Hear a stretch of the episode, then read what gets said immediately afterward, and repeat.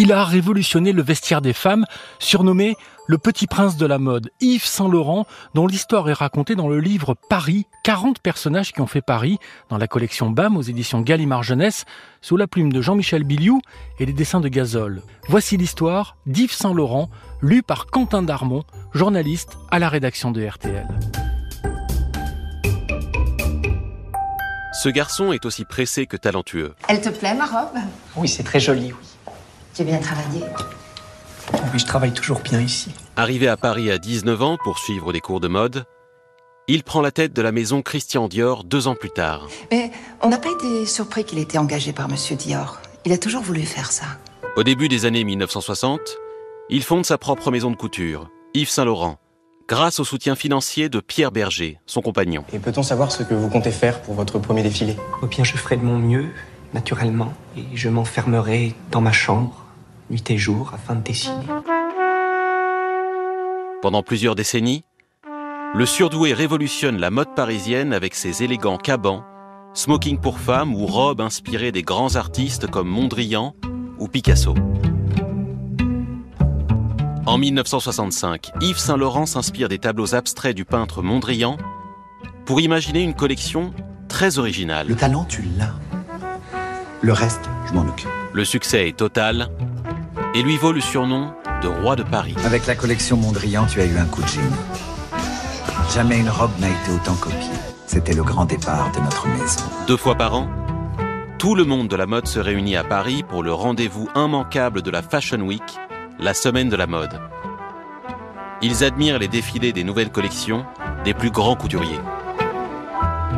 Mon propos n'a pas été de me mesurer au maître, tout au plus de les approcher et de tirer des leçons de leur génie. Je travaille vraiment pour une femme en général.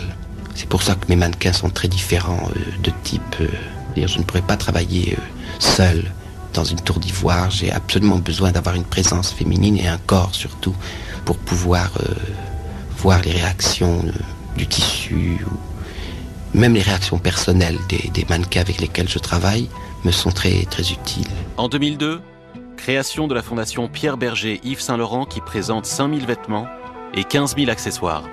Il est le premier créateur de mode à faire défiler une mannequin noire en France, Fidelia, dès 1962.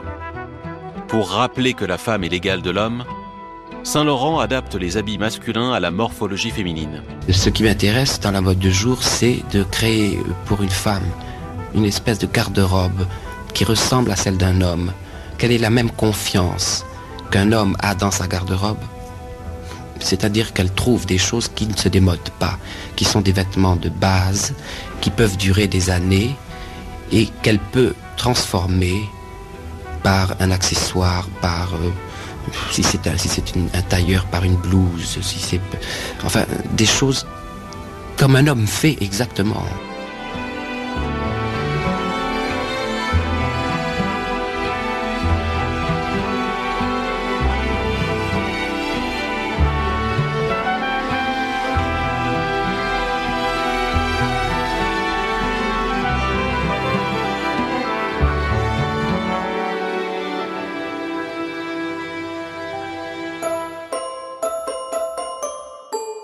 Ainsi se termine l'histoire d'Yves Saint-Laurent, à découvrir avec plein d'autres personnages qui ont fait Paris dans le livre Paris, dans la collection BAM, aux éditions Gallimard Jeunesse, sous la plume de Jean-Michel Biliou et avec les dessins de Gazole.